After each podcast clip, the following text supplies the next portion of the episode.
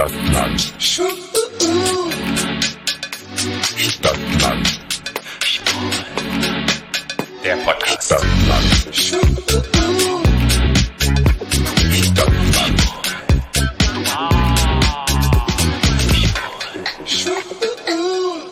Stadtland Schwul, dein queere Podcast aus Berlin. Mein Name ist Patrick Hess. Und mein Name ist Florian Kunze Forrest. Uh, der Flo hört sich aber doch ganz anders an. Kleine Erkältung. Kleine Erkältung. Deshalb klingt Flo jetzt auf einmal so tief. genau. Ja, wie ihr hört, ich würde eigentlich schon sagen, Podcast-Veteranin eingeladen. Ja, schon ganz oft zu Gast. Und zwar die liebe Biene. Hallo Biene. hallo, hallo. Ich freue mich, äh, dass ich wieder Gästin sein darf. Ja, Ersatz für Flo, aber im Herzen ist er doch dabei, oder? Auf jeden Fall. Flo jeden ist Fall. immer im Herzen dabei. Aber ich finde es schön, auch mal in Austausch zu gehen mit anderen Menschen und einfach auch mal mit Frauen im Austausch zu sein im Podcast. Das bringt auch nochmal so einen anderen Wind ein bisschen rein. Ja. Ihr wisst ja schon ein bisschen, was das Thema ist, auch von der Episodenbeschreibung. Wir sprechen ja heute ein bisschen über Sichtbarkeit. Aber bevor ich mit Sichtbarkeit und dem Thema anfangen möchte und auch deinen Input dazu haben möchte, weil wir ja als queere Menschen immer um Sichtbarkeit kämpfen, aber manchmal uns auch die Sichtbarkeit vielleicht zu viel ist und manchmal wollen wir auch unsichtbar sein, habe ich dich ja als Fußball-Expertin hier und ich muss eine kleine Story erzählen von zu Hause. Und los. Und los. Also, ich komme ja aus dem Dorf, aus dem Schwarzwald. So, Fußball ist ja der großes Thema, 800 Seelendorf, aber ich konnte mich selber nie mit identifizieren. Wahrscheinlich, weil das einfach zu, keine Ahnung, heteronormativ von meiner Sicht damals als schwuler kleiner Junge auf dem Dorf, irgendwie war das nie meins und habe das nie gespielt, aber mein Bruder war da sehr gut drin und Papa Fußball und so. Und mein Neffe spielt jetzt auch Fußball und zwar in der AHA. AHA sind so die Alten. Und der ist jetzt aber erst 18 und der ist halt bei, oder bei den ganz Großen. Gibt es da A? Ist A das Größte? Ähm, also die A-Jugend kenne ich. Ah, nee, okay, nur. nee, der ist jetzt bei den Erwachsenen, da gibt es irgendwie was anderes. Egal. Ja, okay. Und dann habe ich mir ein Spiel angeguckt und dachte so, na, gehst du mal mit auf den Fußballplatz. So, meine Nichte geschnappt und er spielt dann und dann mein, äh, mein Bruder war dann da und seine Frau und ich kannte auch so ein paar Leute noch von früher und dann ich so, okay, was mache ich da jetzt auf dem Fußballplatz? Und da stand ich daneben, daneben und habe mir das so angeguckt und habe na klar gar keine Ahnung. Ich bin immer dorthin gelaufen, wo einfach der Ball war. Ach, du hast mitgespielt. Ich dachte, Nicht du hast mitgespielt, ich habe zugeguckt, aber so. ich bin dann mitgelaufen, weil entweder ist alles nur vor einem Tor passiert, für 15 Minuten, und dann irgendwann war es mal alles vom anderen Tor und dann standen die immer da und dachte ich, ist doch langweilig, ich will da gucken, was passiert. Hab mir die jungen Männer alle angeguckt und dachte so, ja, da gibt es schon ein paar dabei, die sind schon ganz sexy, aber ähm, war jetzt nicht so, wo ich dachte so, oh, richtig super cool und hab dann angefangen, die Leute schreien ja ganz viel und jeder hat eine Meinung und dann wird geschrien und wah, wah, wah. und ich habe ja keine Ahnung, was ich schreien sollte. Aber ich dachte, ich war so drin. Ich dachte so, oh, ich fühle das und ich muss jetzt auch irgendetwas schreien und habe dann irgendwann angefangen mitzuschreien, aber da ich ja keine Ahnung hatte, was es war, habe ich erstmal angefangen, irgendwie stimmlich, irgendwie dann, keine Ahnung, oh, ich, Einfach laut zu sein. Einfach laut zu sein, einfach auch so tonal mitzumachen. Fand meine Nichte super lustig, fand mein Bruder super lustig. Was auch geil war, mit Fußball habe ich immer assoziiert, hey, da trinken die Bier, die an der Seite sind, gar nicht. Mein Bruder kam an mit einer schönen Rosé-Weinschorle und dann hat er hier verteilt, Rosé-Weinschorle und je mehr Rosé-Weinschorle kam und ich da am Fußballplatz stand und sozusagen mitgeschrien habe, dachte ich so, okay, es war dann irgendwie 2 zu 1 gegen meinen ähm, Neffen und dachte ich so, wie könnte ich einen Mensch rausbringen durch meine Stimme, was ich schreie, dass ich halt irgendwie, ja, irgendetwas Positives rausgebe. So Affirmations. Affirmations. ja, und dann habe ich irgendwann mal Dinge geschrien wie Nieder mit dem Patriarchat. hab geschrieben Viva la Vulva. Geil. Und die Leute waren alle sehr perplex, weil das halt nicht irgendwelche Fußball-Phrases Ja. waren, sondern ich habe einfach, ja, Empowerment, Female Empowerment auf dem Fußballplatz gechannelt und habe das einfach mal rausgeworfen. Und dann hat mein Bruder irgendwie gesagt, du musst mal langsam mal ein bisschen still sein, weil auch als Zuschauer kann man irgendwie eine rote Karte, das habe ich nicht verstanden, kann man eine Mhm. rote Karte kriegen oder irgendwie, Naja, du kannst irgendwie des Platzes, also ne, des vor allen Dingen dann erweiterten Platzes vielleicht verwiesen werden. Okay. Aber ich glaube nicht, wenn du ähm, solche Parolen brüllst. Also dann wird man Okay. eher nicht. Auf jeden Fall haben alle sich, haben alle gelacht und haben dann gedacht, da stand hier die, ja, der, der schwule Onkel, der zu Besuch ist auf dem Dorf und feuert seinen Neffen an und ich weiß nicht, ob es meinem Neffen peinlich war oder nicht.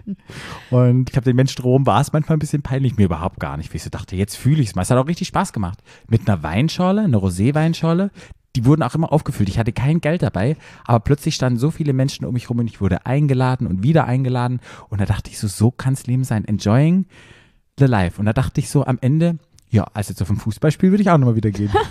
Ja, du hast ja auch so ein Special Spice reingebracht, merke ich gerade. Ich bin, glaube ich, so verwirrt wie die Leute da vor Ort gerade, weil, also Roséwein, kann ich dir sagen, ist jetzt wirklich nicht so das Nee. Standardgetränk beim Fußball.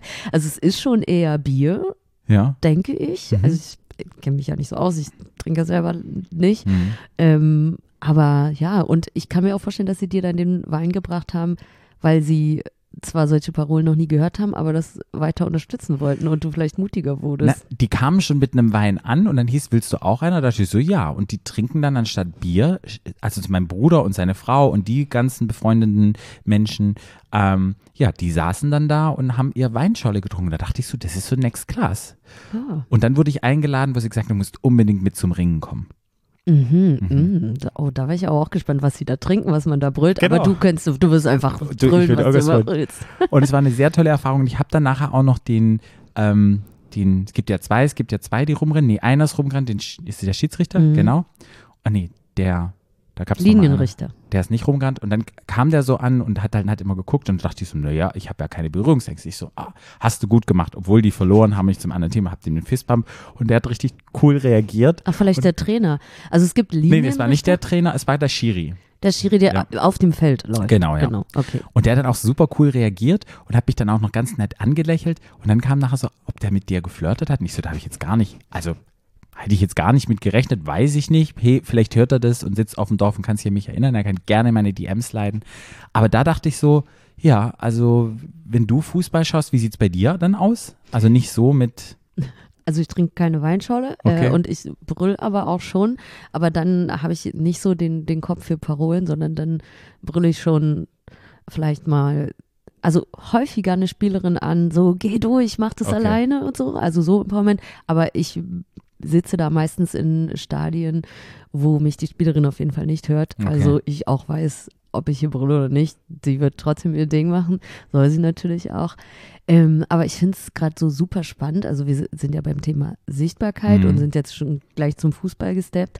Ähm, und ich finde gerade den Zusammenhang so lustig, weil Fußball ja die Sportart Nummer eins Stimmt. ist. sehr, sehr sichtbar. Ja. Und es aber offensichtlich vom Wer heißt wie, was wird überhaupt gespielt, was mache ich überhaupt als zuschauende Person, so an dir vorbeigegangen Mhm. ist. Hm, das finde ich super interessant, weil so, also verrückt, dass du da noch nicht so die Berührungspunkte hast, weil ich glaube, dem kann man gefühlt gar nicht entkommen, zumindest dem Männerfußball nicht. Und äh, deswegen finde ich das super spannend, dass das bei dir noch nicht so ist. Ja, ich habe halt keine Ahnung, wenn die irgendwas geschrien haben. Und ich weiß nicht, ob das jetzt ein Foul war oder ein Abseits oder keine Ahnung, was es da noch für Begrifflichkeiten gibt oder warum der jetzt was falsch gemacht hat, wenn man da so rumrennt.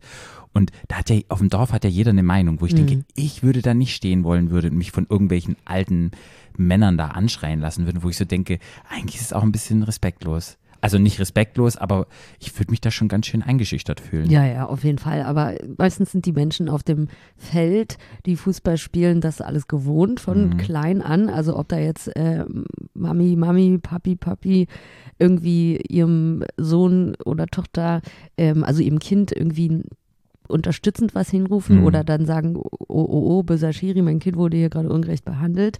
Da geht es ja schon los. Und dann zieht sich das die ganze Karriere, denke ich mal. Ähm, und dann, ich weiß nicht, ob du es beobachten konntest, aber die, die am lautesten schreien, sind meistens die, wo man sagen würde, okay, du hast vielleicht einen Fußball das letzte Mal vor 20 Jahren irgendwie. Ja, das kann schon sein. gespielt. Oder ich habe noch nie Fußball gespielt aktiv und ich habe am lautesten geschrien. Also da passt es auch auf mich. Ja, gut, aber du hast ja jetzt, du hast wahrscheinlich, du hast ja offensichtlich nicht gepöbelt äh, und offensichtlich nicht irgendwelche Fehlentscheidungen des Schiedsrichters ähm, oder der Schiedsrichterin, das weiß ich nicht, ähm, in Frage gestellt. Und das sind ja meistens die, die Situationen, die angepöbelt und angeschrien werden. Ich habe auf jeden Fall, weißt du, wie sagt man, da, ich habe so Schmecklehaune gekriegt, der mir Mhm. sage, und wo ich, wo ich so sagen würde, ich würde es mir wieder angucken, aber mit, eher mit diesem Wein und dieses ganze, weißt du, so ein bisschen, einfach ein bisschen schreien, ein bisschen Energie. Es hat auch was, wenn man so die Arme hochreißt, und auch wenn ich nicht weiß, was es ist. Es ist sowas von, irgendetwas kann mal raus, irgendwas findet einen Kanal.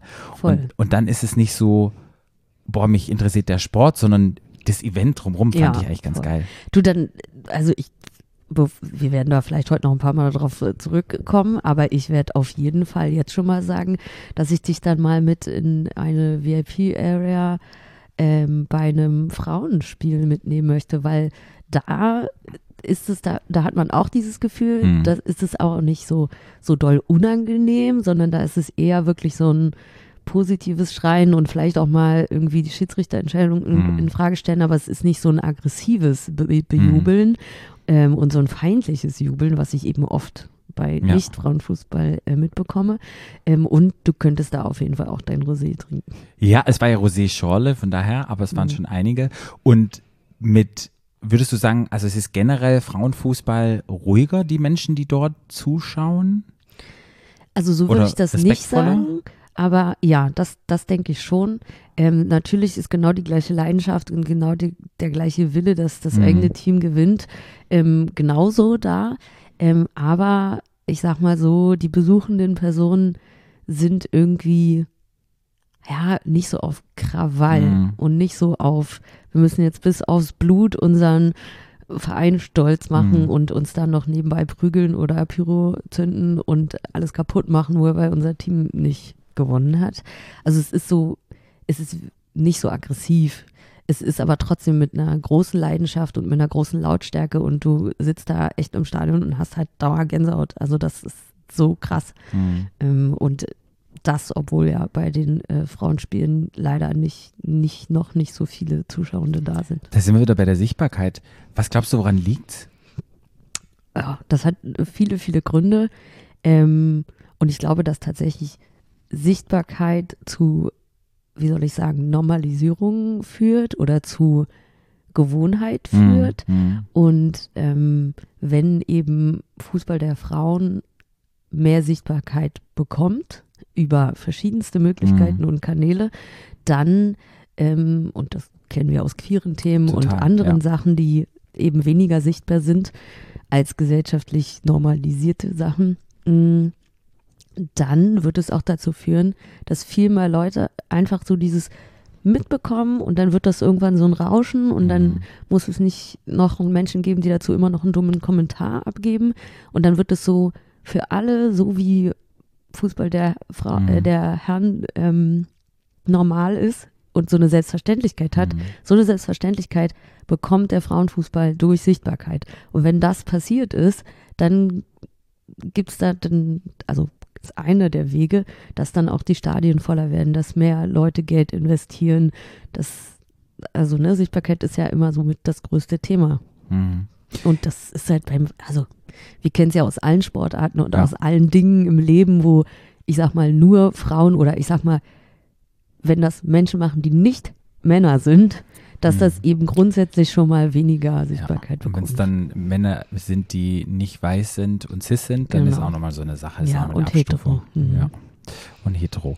Mm, Eine lustige Fußballgeschichte, die dir passiert ist? Also ich weiß nicht, ob das so lustig war. Ich fand die, die Situation einfach nur so komisch. Aber das ist, aber ich habe mich gut verhalten. Du wärst nicht peinlich berührt. Überhaupt nicht. noch, Ich fand das super toll. stolz, Also okay. wie gesagt, wenn du zu einem Spiel der Frauen kommst, ob Okay. das jetzt Bundesliga, irgendein Champions League Spiel oder, oder, oder selbst hier in Berlin Mhm. können wir auch zu einer Regionalliga gehen. Ähm, wenn du da mitkommst und sowas brüllst, fände ich das großartig. Geil. Und ich sage dir, beim Frauenfußball würde das auch nicht komisch ankommen. Das wäre Mhm. niemandem unangenehm. Das Okay. wäre, würden alle unterstützungswürdig finden. Ich glaube, die fanden es alle lustig auch dort, aber ja, ich weiß nicht, ob es niemand, ich habe niemand gefragt, ob es unangenehm ist. Aber hast du so eine lustige Fußballgeschichte, wo dir so einfällt, was das lustigste oder awkward Moment war, wo du so dachtest, so, okay, da gehst du über deine Grenzen? Ähm, ja, da fällt mir sofort mein allererstes Fußballinterview ein. Ähm, also es gibt sicherlich viele lustige Ja, und ja. awkward Situationen, aber mein allererstes Interview als Reporterin war mit der Alexandra Popp. Ich weiß nicht, ob dir der Name was sagt. Poppy wird sie genannt. Mhm. Äh, das ist die Nationalspielerin ähm, seit Jahren und wirklich ein absolutes Ausnahmetalent ähm, und so das Gesicht für den Fußball der Frauen. Mm. Und ich hatte ja durch einen Zufall diesen Job als Reporterin ähm, beim VfL Wolfsburg Mhm. äh, während ihres Trainingslagers ähm, mal, ich, ich möchte sagen, gewonnen. Also ich habe mich da beworben für diesen Job. Dann habe ich das bekommen und hatte in meinem Leben noch nie ein Mikro in der Hand und eine Kamera vorm Gesicht und habe noch nie jemanden so interviewt. Und dann, genau, dann kamen wir also da an, die hatten in Portugal ihr Trainingslager und äh, dann sind wir da also hingeflogen und so und dann kamen wir da an und der Koffer war noch nicht mal im Zimmer äh, und ich sollte aber schon so das erste Interview mit Poppy führen. Und dann wurde ich dahin äh, begleitet. Sie stand dann schon da und dann war so eine Kamera auf mich gerichtet und Licht und ich hatte ein Mikro in der Hand und sollte jetzt Poppy ähm, Mhm. interviewen. Und ich stand halt wirklich da. Ich Warst glaube, du Fan von Poppy vorher auch schon? Also ich kannte sie, es war jetzt nicht so Okay. Fan-Fan, aber ich wusste, was das für eine Krasse Persönlichkeit ist. Genau, Ja. und was das für eine Bedeutung hat und Ja. dass ich jetzt mit dieser Person ein Interview führe und und das ja auch noch nie vorher gemacht habe und gar nicht weiß, ob ich das kann oder, oder, oder so. Und dann stand ich neben ihr, sie ist ja auch äh, sehr viel größer als ich, was nicht schwierig ist, weil ich nur 1,60 groß bin, und stand neben ihr und ich, ich wette, man kann dieses Video noch finden.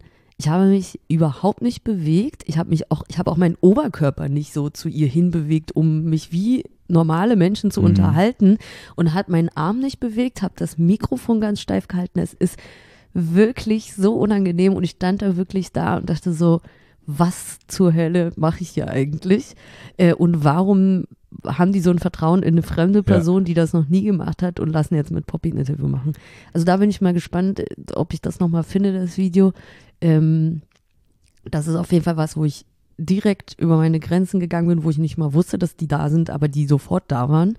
Ähm, und was halt richtig awkward ist. Und dann gibt's tausend andere verschiedene, wo ich mal zu frech war und bei einem Champions League-Spiel ähm, als Reporterin ein bisschen zu doll auf den Rasen gegangen bin. Da liegt das Spiel noch nicht, also das wirst du natürlich nicht machen, aber da gibt's halt trotzdem so abgegrenzte Bereiche, wo bestimmte Medien halt hinlaufen dürfen und andere halt nicht. Und ich bin gefühlt so durch den Mittelbogen gelaufen, um noch schnell eine Instagram-Story aufzunehmen. Also das ist auf jeden Fall, äh, da war ich auf jeden Fall ein bisschen frecher.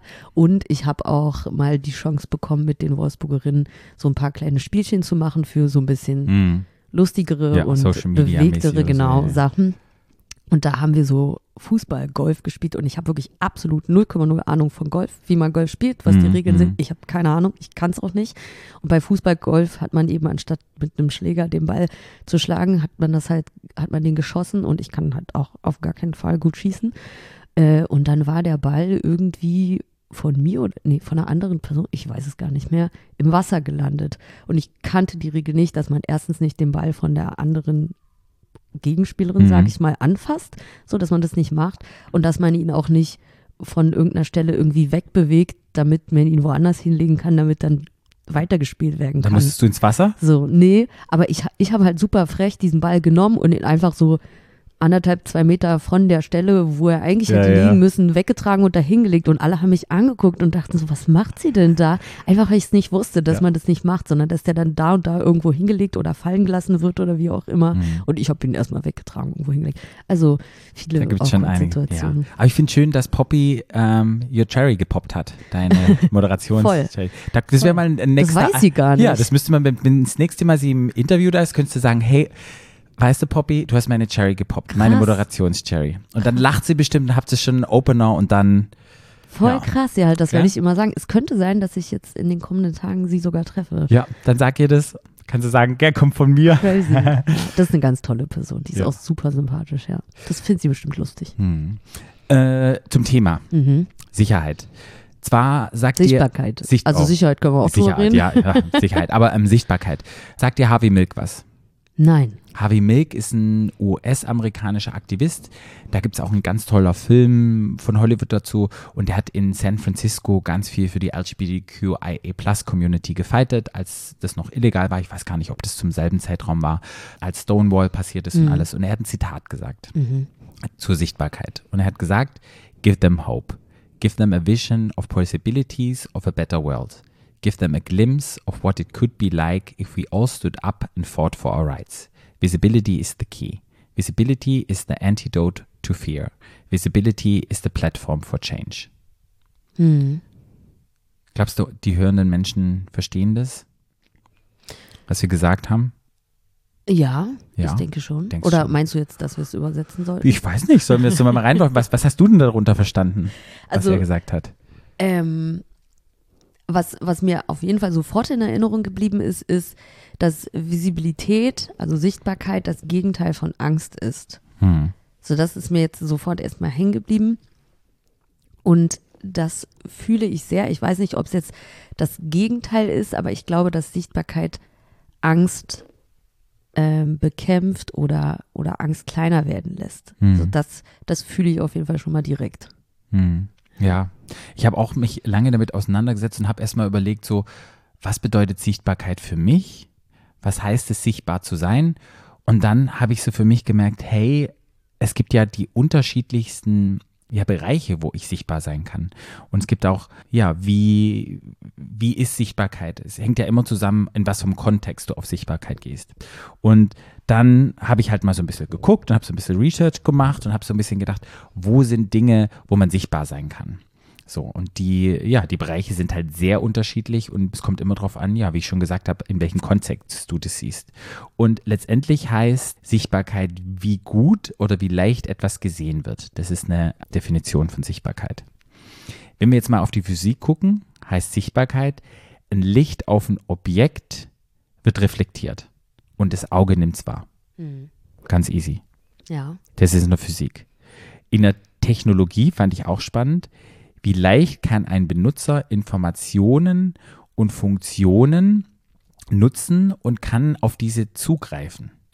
Und da dachte ich immer, Sichtbarkeit so in diesem Technologie-Aspekt, das ist ja schon irgendwie abhängig, kann der Benutzer es so benutzen? Ist er, ist er das wohl, ja, ist er dazu fähig dazu? Und kann das dann aber auch nicht beeinflusst werden von den Leuten, die es nutzbar machen?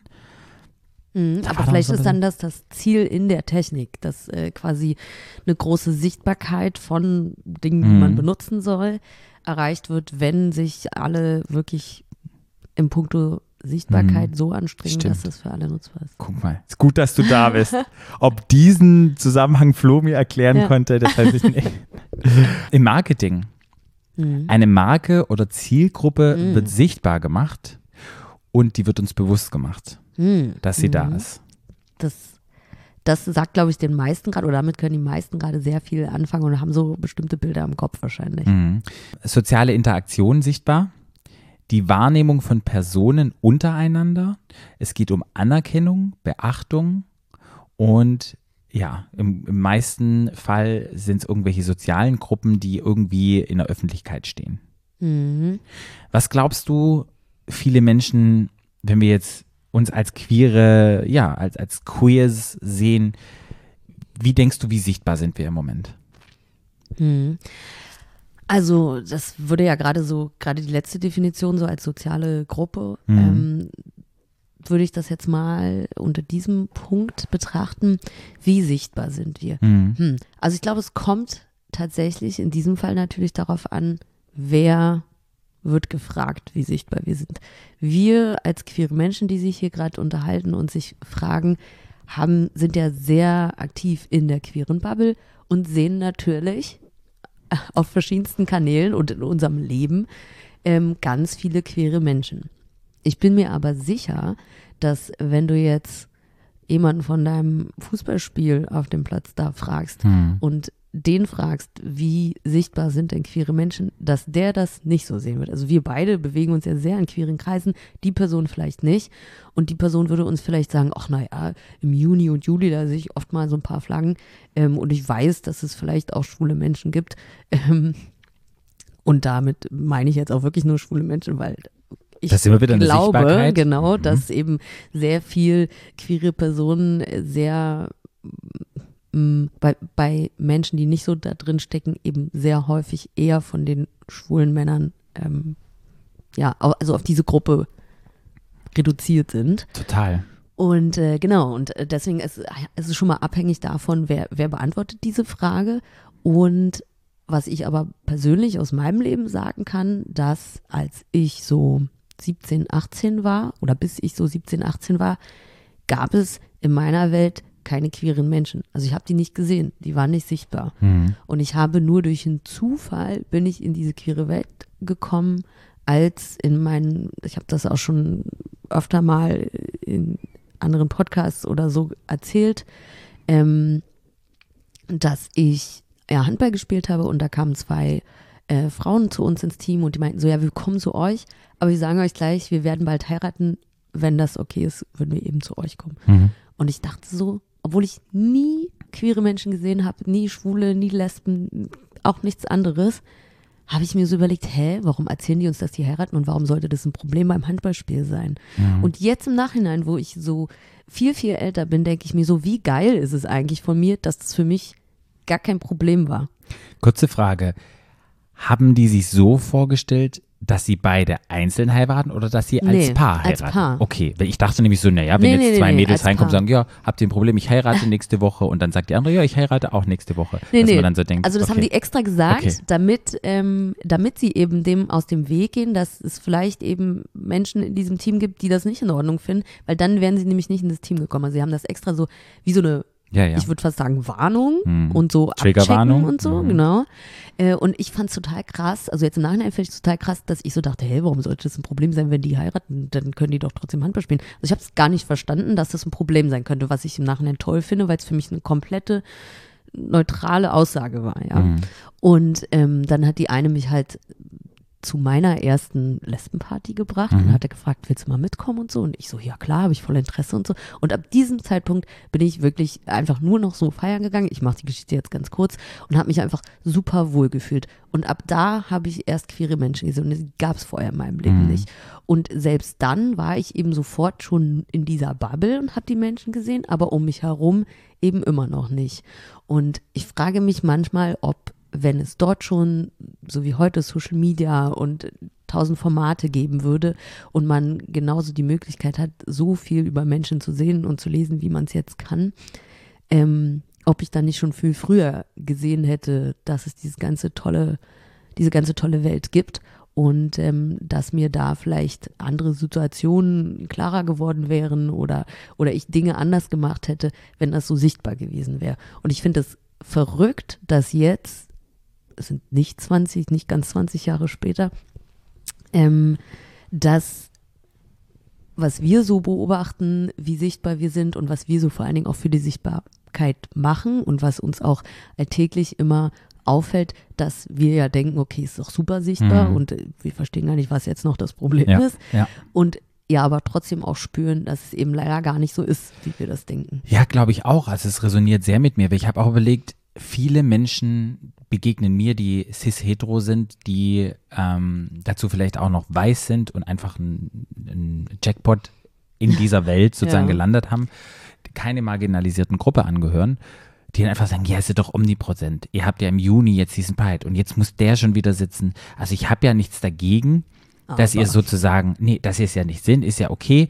Ähm, aber was ihr doch zu Hause macht, ist zu Hause. Ich habe es doch jetzt ak akzeptiert, es ist doch total in Ordnung. Aber irgendwie wird es mir gerade überall reingedrückt. Und jetzt muss ich noch anfangen zu gendern und jetzt muss ich noch das machen und jetzt darf ich nicht mehr Z-Soße sagen und alles Mögliche. Und was soll denn diese ganze Scheiße? Also langsam ist es mal genug. Wir haben es jetzt geschnallt. Und dann denke ich immer so, gerade weil du das sagst und weil es für dich noch so etwas Besonderes ist, da muss es noch sichtbar gemacht werden, weil sonst wäre es gar kein Problem, weil dann wäre es für dich die Normalität. Ja. Und dann, ja, habe ich manchmal ausgefühlt, wie du sagst, in der queeren Bubble hier in Berlin. Und na klar, die, die Menschen, die uns umgeben und die Räume, in denen wir uns begegnen, die sind halt sehr queer-friendly. Und manchmal denke ich dann auch so, ja, eigentlich ist ja eigentlich ganz cool. Und eigentlich bin ich ja sichtbar und ich habe da kein Problem damit. Und dann wird mir bewusst, wenn ich dann manchmal diese Räume verlasse, zu merken, wie wenig sichtbar es eigentlich ist. Und die Menschen, denen unterstelle ich nichts, die, die meinen das nicht böse, aber die haben keinen Bezug dazu. Hm. Ja. Absolut. Also und das ist auch das, was ich vorhin meinte. Ne? Eine Sichtbarkeit, also erstmal erkennst du ja an so einer Ja. Aussagen schon, vor irgendwas haben die Angst oder irgendwas Ja. lässt die unsicher Ja. fühlen. Und die denken, sie müssen jetzt irgendwas verändern in ihrem Leben, nur weil marginalisierte Gruppen sichtbarer sind. Aber Mhm. keine marginalisierte Gruppe verfolgt das Ziel, dass Menschen sich jetzt, also dass die jetzt was ändern müssen. Die sollen akzeptieren die, und die sollen respektieren. Also ich finde, respektieren ist immer noch so Mhm. das Aller, Allerwichtigste. Und, ähm, und es geht eben nicht darum, dass die, diese Person sagt, ja, ich habe euch ja akzeptiert und jetzt ist aber auch mal gut, jetzt seid mal bitte wieder ruhig und nicht mehr sichtbar.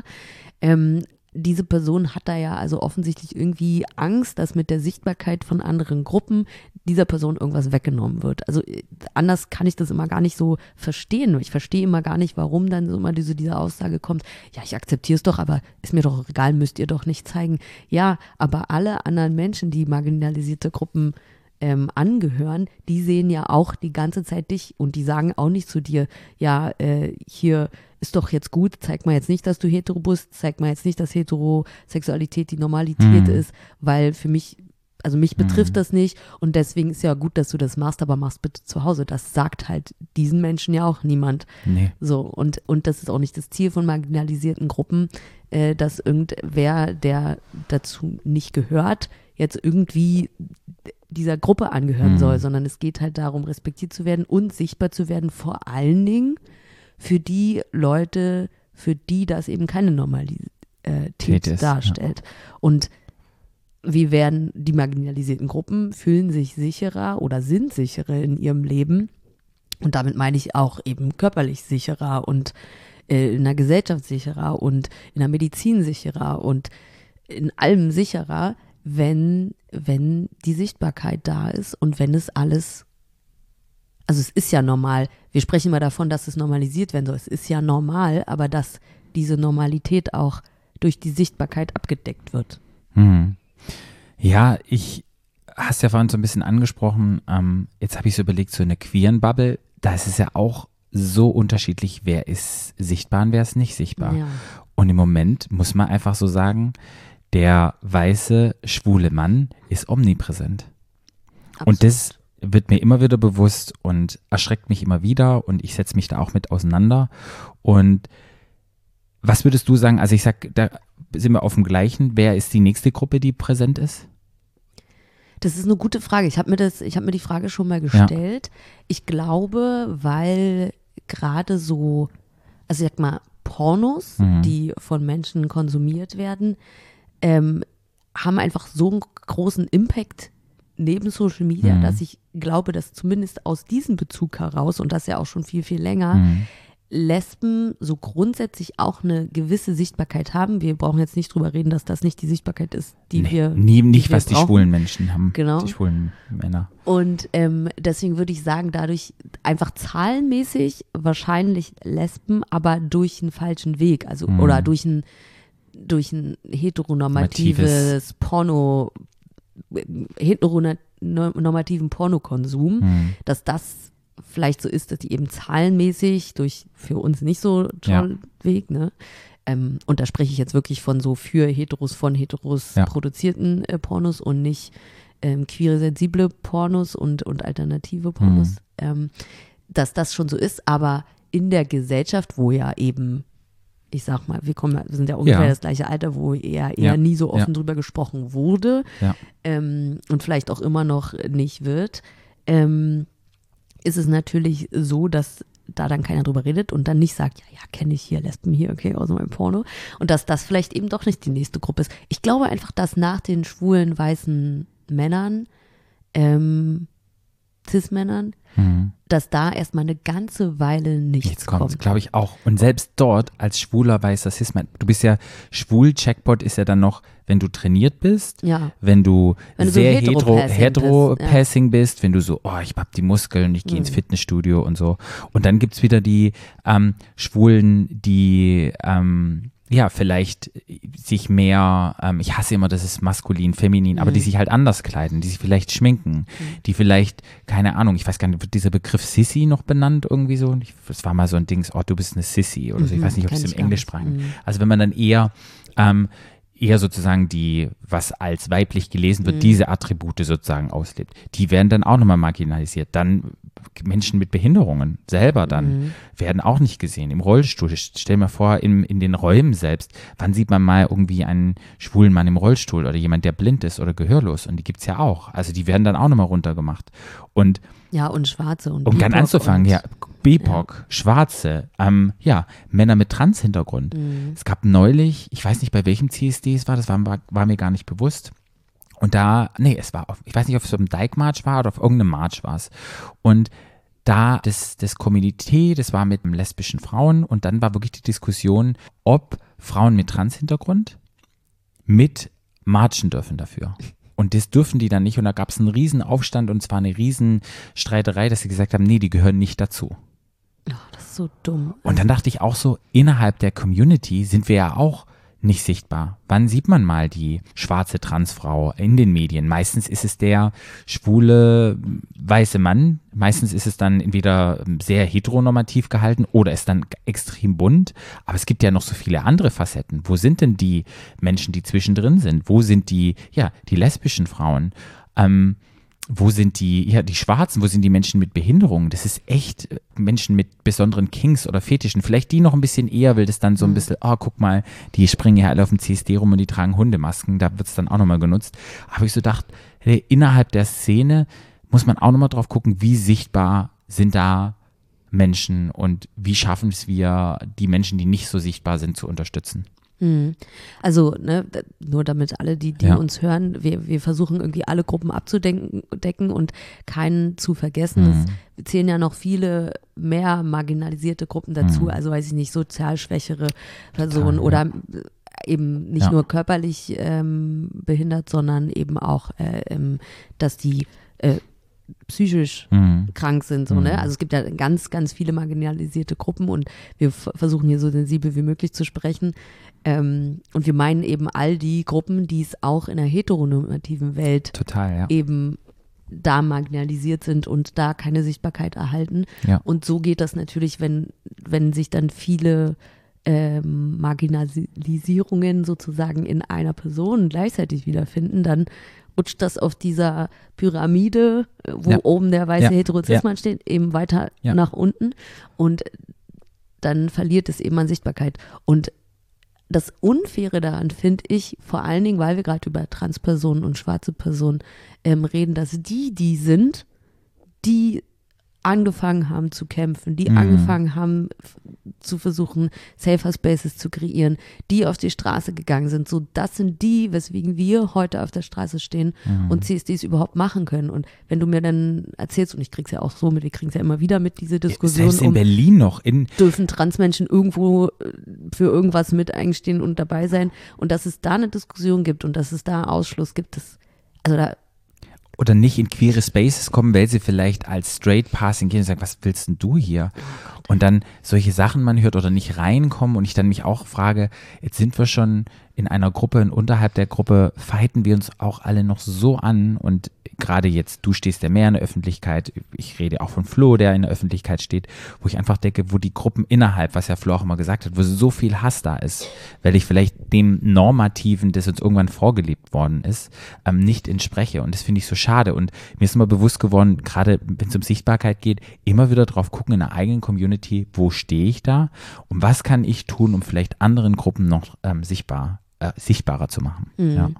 ja, also ne, braucht man nicht, nicht drüber reden, dass, dass es uns auch unangenehm ist, dass in der queeren Bubble, Mhm. die ja eigentlich, und das ist so meine Vorstellung, und das verstehe ich nicht, obwohl ich irgendwie denke, ich bin nicht ganz so doof, aber ich verstehe es einfach nicht, dass die queere Bubble nicht komplett zusammen ähm, dafür, für die eigene Sichtbarkeit kämpfen kann, Mhm. sondern dass da innerhalb dieser Bubble einfach so Fights entstehen. Das kann ich einfach Hm. auf gar keiner Silbe verstehen. Eigentlich müssten wir uns nicht nur als queere Bubble, ähm, was jetzt Gender und Sexualität angeht, untereinander, ähm, also miteinander unterstützen und zusammen für Dinge kämpfen, sondern wir müssten noch die anderen marginalisierten Gruppen mit reinholen und, und gegen Rassismus zusammenkämpfen, Ja. äh, mit Menschen mit Behinderung ähm, zusammen an der, ich sag jetzt mal, Front stehen. Das klingt jetzt so politisch aktiviert, aber so soll es auch sein. Ähm, und, und ich verstehe es einfach nicht, wie wir es nicht mal schaffen, in der eigenen, ja, in, in dem eigentlich zusammenleidenden System, ähm, uns da zusammenzutun und ähm, ja, irgendwie die Diskriminierung zu fighten und Ja. irgendwie, leider zerreißen wir uns manchmal und dann, weil wir eben eine kleinere Mhm. Gruppe sind, ist es so, also ich stelle mir dann vor, dass dann so Menschen, die sagen, ja, ist doch gut, ich muss jetzt euch hier nicht mehr sehen. Ich weiß jetzt, dass es euch gibt. Und eigentlich ist ja unser Ziel so, nee, eigentlich weißt du gar, noch gar nicht so viel über uns. Und eigentlich geht es auch nur darum, dass, dass wir wollen, dass es, dass wir so laut und so sichtbar sind, dass es für alle normal ist und dass es nicht mehr überall Kommentare gibt. Aber dann machen wir es innerhalb der Community auch, dass wir Ja, Menschen nicht schlimm. sichtbar machen. Und, Und dann habe ich mich so nicht. ertappt gefühlt, so ein bisschen, so auch ertappt, weil ich so dachte, ich bin ja auch ähm, ein, ein, ein cis-schwuler Mann, so. Und na klar, ich habe eine Behinderung, ja, kannst du mir auch in den Topf werfen, aber man sieht es einem nicht an, trotzdem.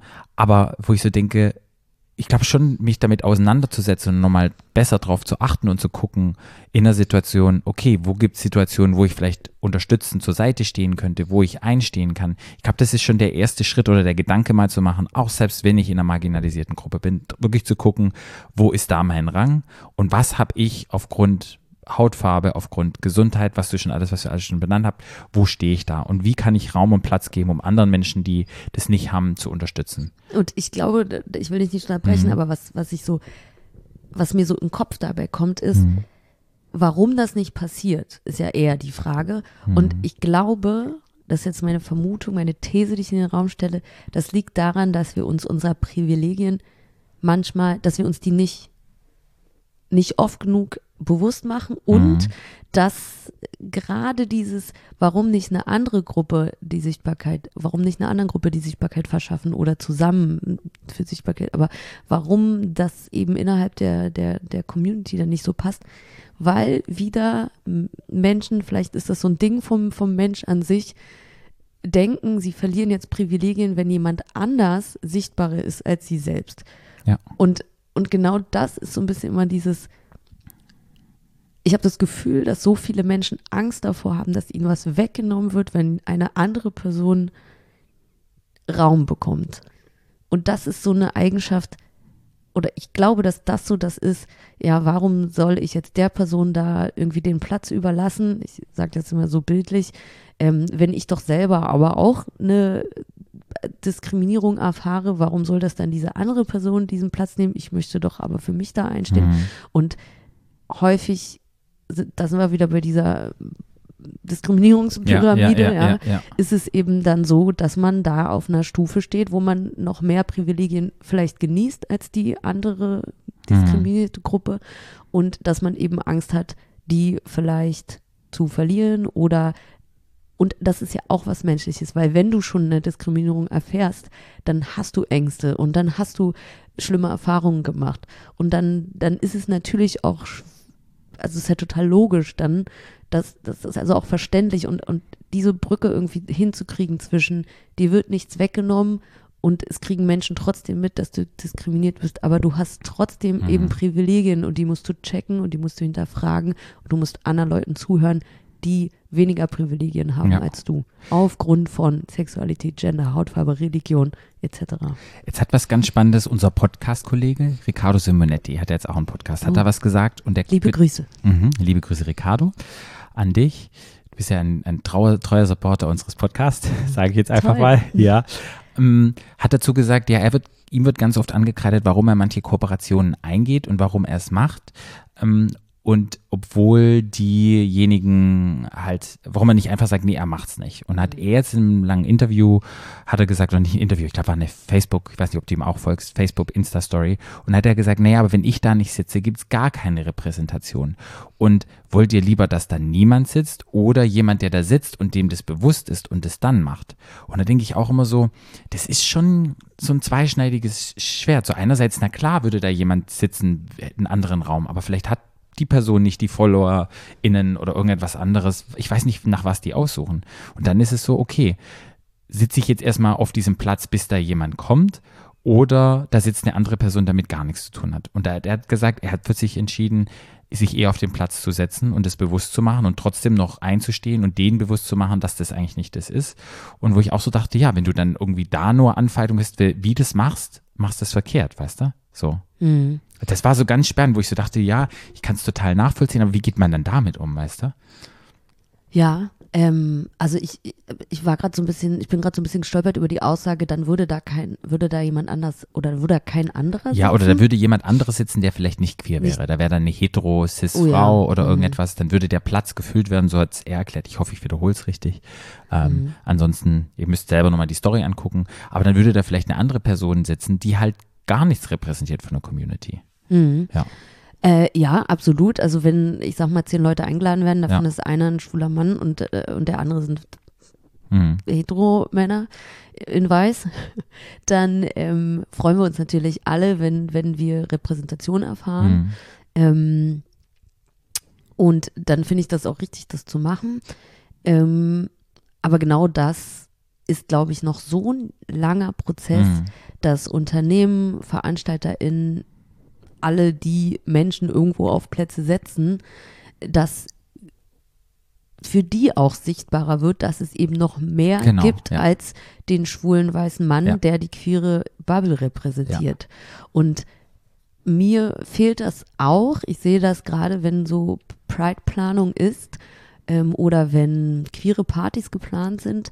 Ähm, ich weiß nicht, wie du das siehst, aber mir als lesbische Person fällt es sehr, sehr auf, dass die queere Szene eben immer von schwulen weißen Männern repräsentiert wird.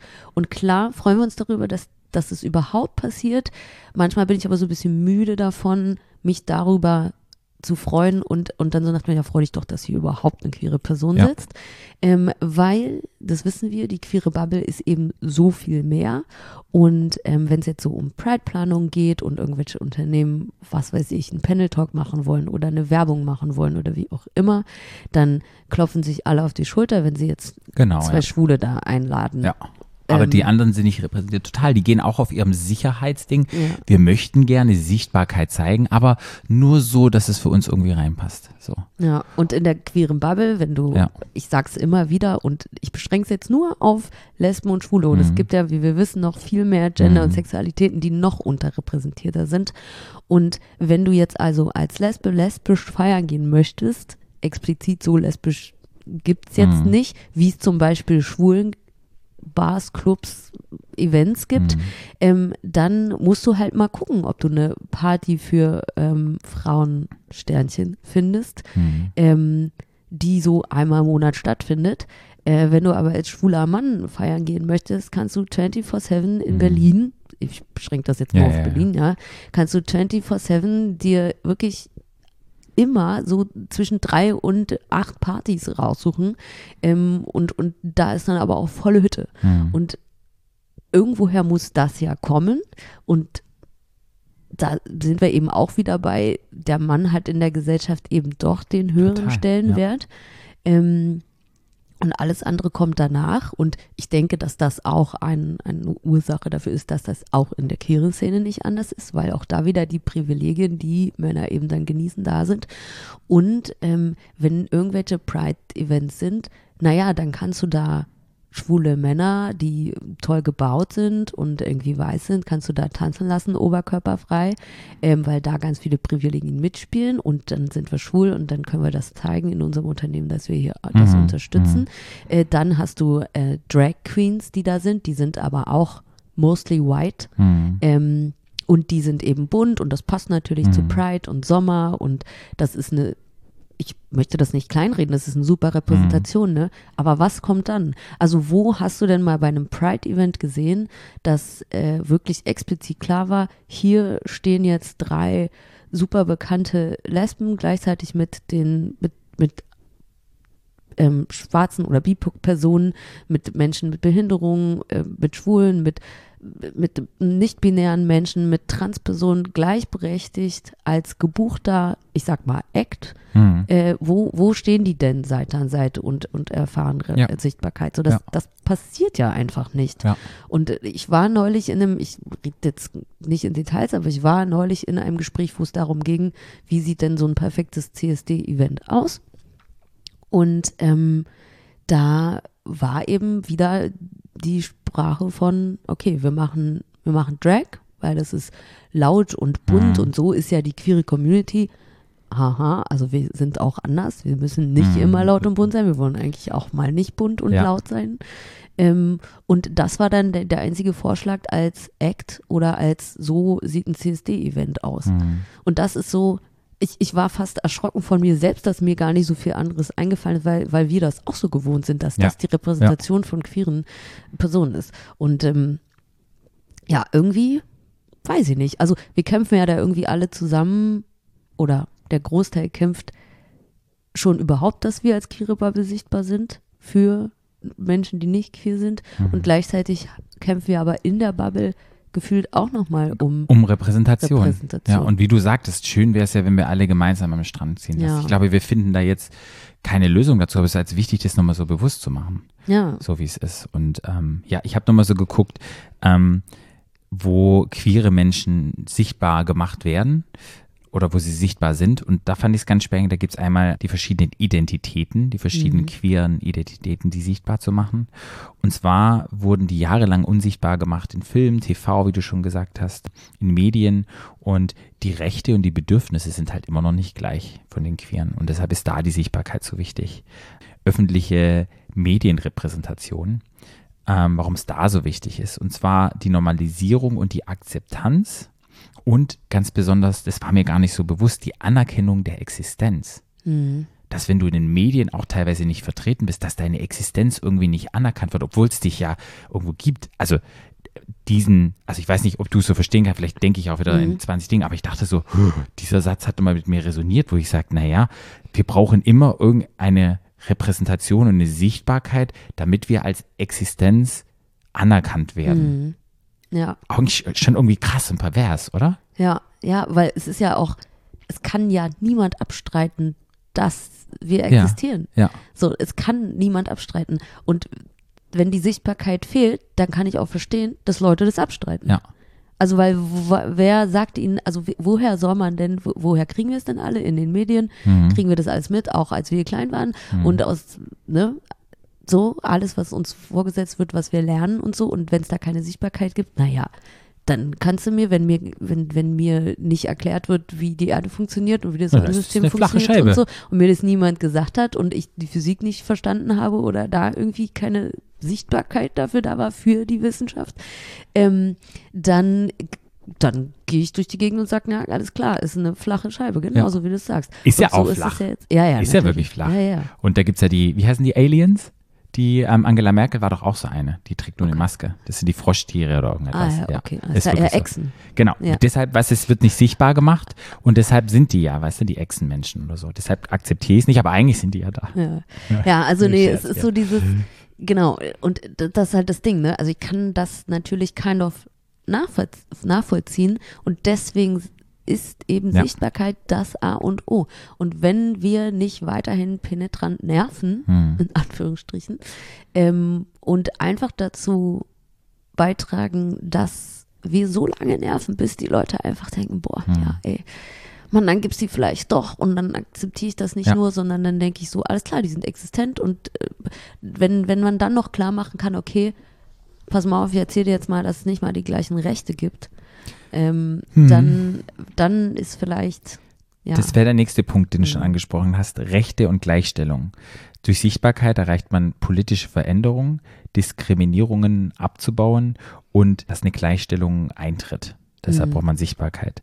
Jetzt kommt ein wichtiger Punkt, den du vorher gesagt hattest, und zwar hast du das mal so angesprochen im Gespräch, und da geht es um Sichtbarkeit, um Sicherheit und Privatsphäre zu schaffen.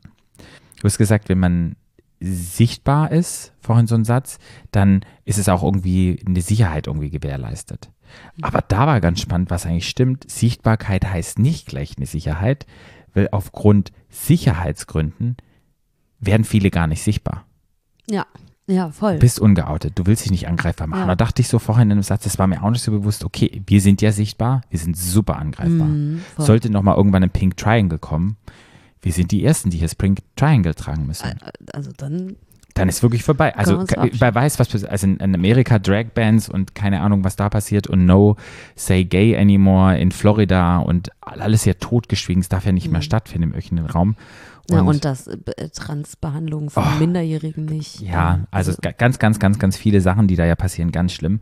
Aber wo ich so dachte, ja, Sichtbarkeit verschafft zum einen einerseits Sicherheit, weil ich bin ja dann sichtbar in einem CSD und ich bin laut und mehr Leute kennen's und dann, weißt du, schafft es ja irgendwie Mhm. eine Sicherheit, aber andererseits, aber Sichtbarkeit schafft auch nicht sicher zu sein. Voll, deswegen habe ich auch Ja. anfänglich das Ja. erste englische Zitat, da war ja, Ja. dass, dass Sichtbarkeit das Gegenteil oder Angst Ja, quasi ja, verändert ja. und das ist es ja auf jeden Fall nicht, weil Ja. das, was wir jetzt vor allen Dingen in den Medien äh, mitbekommen, ist zwar ja, Ja. also wir jetzt als Queere-Menschen, aber auch andere Personen, ähm, ja, alles klar, die sind da, aber irgendwie kriegen wir gerade mit, dass die ja, dass das ja Menschen sind, die gar nicht so Ja. geil behandelt werden und die gar nicht so geile Rechte haben und Ja. die, die eher gefährlich leben. Also ist die Sichtbarkeit zwar da, aber irgendwie führt es dazu, dass Leute, die vielleicht auch queer sind, einfach sehen, okay, alles klar, die sind da, ich sehe die, ähm, aber ich sehe gerade, die haben es richtig schwer, Ja. na, dann werde ich mich ja nicht outen. ja. So.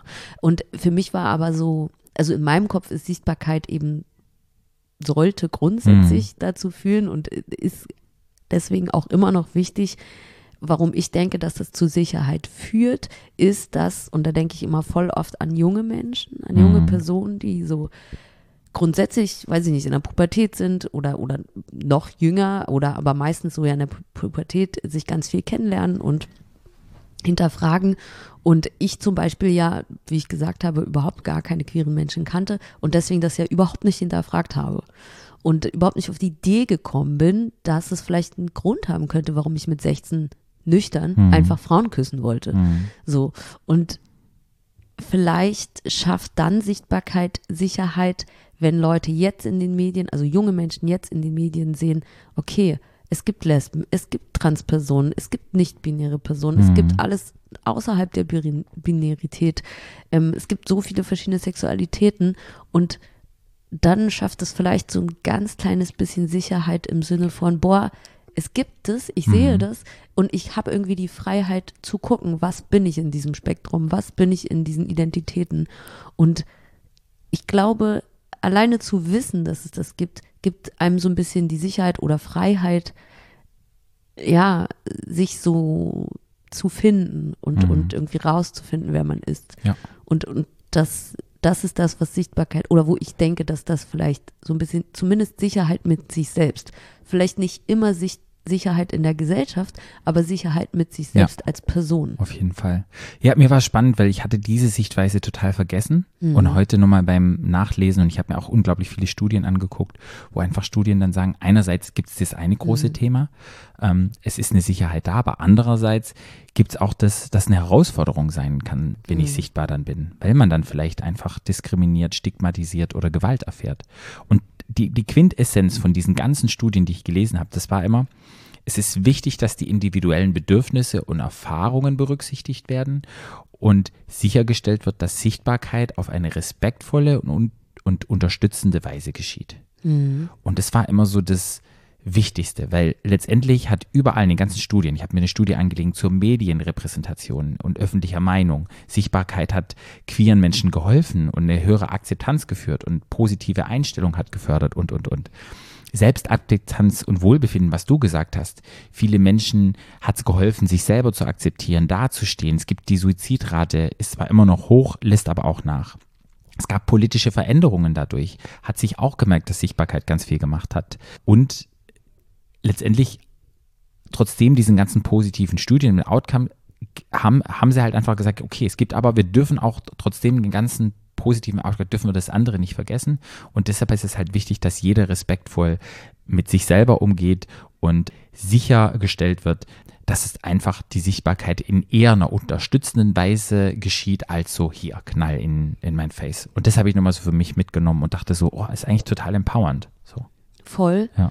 Und ich glaube, dass dass der, den Unterschied hier auch wieder Privilegien machen. Als du das gerade gesagt hast mit, wir sind ja so in der Öffentlichkeit und eigentlich super angreifbar, dachte ich mir so, ja, sind wir, aber spüren wir das denn gerade? Also außer dass halt so Hate-Kommentare mal kommen so, aber fühle ich mich wirklich körperlich und gesellschaftlich gerade hier in Berlin in meiner privilegierten Wohnung mit meinem Mhm. privilegierten Job mit meinem Weißsein, mit meinem Heteropassing, Hm. fühle ich mich wirklich so unsicher wie andere queere Menschen. Mhm. Und das ist nicht so. Und das ist so, weil ich fucking viele Privilegien habe. Mhm. Und deswegen ist es so, dass die Sichtbarkeit für mich gerade nicht so eine große Gefahr darstellt. Mhm. Würde ich aber in einem anderen Land leben, würde ich eine andere Hautfarbe haben, Ja. würde ich sozial anders gestellt Ja. werden, na, da würde das nämlich ganz anders aussehen.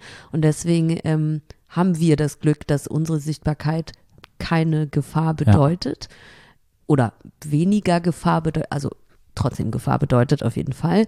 Ähm, genau, also für uns ist, ist das eben weniger Unsicherheit als für Menschen, die eben Ja. diese Privilegien alle nicht besitzen. Und was heißt das? Das heißt, dass wir, obwohl, ich, das, dir geht das bestimmt manchmal auch so, mir geht es sehr häufig so, manchmal denke ich so, ich, ich kann nicht mehr, ich verstehe nicht, warum die Welt nicht komplett respektvoll und unterstützend ähm, mit uns agiert. Und ich weiß nicht, ob ich nicht einfach komplett gegen den Strom kämpfe und am Ende nichts dabei rauskommt und eher so am Aufgeben bin und, und müde davon bin. Ähm, und genau das, dass wir aber diese Privilegien haben, mit unserer Sichtbarkeit eben nicht so großen Gefahren ausgesetzt zu sein, kann, sollte man sich vielleicht, oder sollte ich mir, man soll nicht immer Mann sagen, ich soll ja über mich reden, sollte ich mir noch viel häufiger doch wieder in den Kopf zurückrufen, weil mit meinen Privilegien ist es eben noch einfacher, ähm, für Sichtbarkeit was zu tun, Ja. an vorderster Front mitzukämpfen. Äh, auch wenn man müde ist, dann kann man sich auch Pausen gönnen, das möchte ich gar nicht sagen. Ne? Man soll ja nicht über seine Grenzen hinaus ähm, aktiv sein, aber es ist eben doch so, dass mit diesen Privilegien auch die Chance mitkommt, ein großer Teil des Motors sein, um die Sichtbarkeit zu erhöhen. Total. Das sind weise Worte, wirklich. Wir, Wow. hören, wir hören auch nicht auf. Und alle, die Nee. zuhören, wir hören nicht auf. Nee, werden wir hören nicht auf. Ich niemals aufhören. Nee, ich glaube, es ist ein super ähm, spannendes Thema und da einfach nochmal reinzugehen und da es ja um Sichtbarkeit geht, ich glaube, wir haben jetzt ganz, ganz viel gequatscht und ich glaube, die Menschen konnten auch richtig viel mitnehmen. Mhm. Ich würde aber gerne noch mit einem Gedicht das zu beenden über Sichtbarkeit. Mhm. Und zwar ist es ein Gedicht von der Autorin Rupi Kaur. K.O., ja. Sagt ihr die was? Ich dachte Kapur, aber ähm, Nee, die heißt Kaur Mhm. und es ist eine kanadische Dichterin und die steht, ist, soweit ich weiß, auch ähm, lesbisch und ich dachte, das ist ganz Ui. gut für Sichtbarkeit und sie, ihre Gedichte haben ganz viel zu tun mit weiblicher Identität, Selbstliebe und soziale Gerechtigkeit und sie hat ganz viele Bücher geschrieben und irgendwie dachte ich so, ich finde das eigentlich ganz schön und deshalb dachte ich, gebe ich jetzt nochmal einer lesbischen Frau aus Kanada nochmal den Raum und ich lese einfach mal vor, ja? Mhm. Ich bin hier mit jeder Faser meines Seins. Ein Lichtstrahl inmitten des Universums so rein. Ich habe meine Stimme und erhebe mich stolz in dieser Welt voller Farben so laut. Ich habe mich lange Zeit im Schatten verborgen. Meine Wahrheit, meine Träume, sie wurden verschluckt von morgen. Doch jetzt bin ich bereit, mich zu zeigen, meine Flügel auszubereiten und mich im Licht zu wiegen. Sichtbarkeit ist meine Befreiung, ein Akt des Widerstands, eine Manifestation. Ich stehe auf gegen das Schweigen und die Ignoranz, ich lasse meine Worte fließen wie ein tanzender Tanz. Meine Identität, meine Liebe, mein Sein, sie verdienen es, gesehen zu werden, rein und allein. Ich stehe hier, um zu verkünden, dass ich existiere, dass ich keine Unsichtbarkeit verdiene. Sichtbarkeit ist ein Geschenk, das ich mir mache, eine Blume, die in der Wüste erblüht, ein Aufbruch, eine Sache. Ich schenke mir selbst die Freiheit, mich zu zeigen, meine wahre Pracht zu entfalten und niemals zu vergeigen. In der Sichtbarkeit finde ich meine Kraft, in meinem Licht, das die Dunkelheit schafft. Ich teile meine Geschichte, meine Höhen und Tiefen für all diejenigen, die ebenfalls nach Sichtbarkeit riefen. Lasst uns gemeinsam erstrahlen, Seite an Seite, eine Welt voller Sichtbarkeit, Liebe und Freiheit soweit. Denn in der Sichtbarkeit finden wir Gemeinschaft und Glück. Wir sind nicht allein, wir sind stark, wir sind schick. Ja. Wenn es halt übersetzt worden ist, irgendwie ins Englische reimt sich's nicht immer. Die haben es probiert. Aber trotzdem dachte ich so, das fasst so alles irgendwie zusammen, so mit, Mhm. mit der Blume und ich meine, ja, ich meine, meine Flügel, irgendwie habe ich das so gedacht, Mensch, der gebe ich jetzt mal ein Blatt Form und ich dachte, das könnte ein schönes Ende sein für unsere Folge. Voll. Darf ich da trotzdem drei Trotzdem, du darfst noch was dazu sagen. Ähm, und zwar, da ist mir hängen geblieben, dass sie so sagt, ähm, dass ihre Stimme jetzt laut ist und dass sie ihre Stimme erhebt. Und äh, wir kommen mal zu dem größten sichtbaren Ding, was unsere Gesellschaft Mhm. gerade erlebt. Und das sind ja die sozialen Medien. Und dir fällt das sicherlich auch auf, dass man eben einfach immer mehr Hate-Kommentare liest als positive Kommentare, weil Leute, die was sagen wollen, sagen was, wenn sie wütend sind und wenn sie sauer sind und wenn sie mit irgendwas nicht einverstanden sind. Leute, die einen Post gut finden und äh, auch den Inhalt gut finden, die sind eher nicht so dazu angehalten, dann auch was zu schreiben, was zu kommentieren, sondern vielleicht auf Like zu drücken, aber man findet nicht so viel in den Kommentaren. Und dieses Stimme erheben, um gemeinsam sichtbar zu sein und um positive Sachen auszudrücken, das ist das, was, was ich mir wünsche, was mehr passiert, weil es gibt immer mehr Hate-Kommentare, weil Leute, die was gut finden, weniger kommentieren. Das ist, das ist so.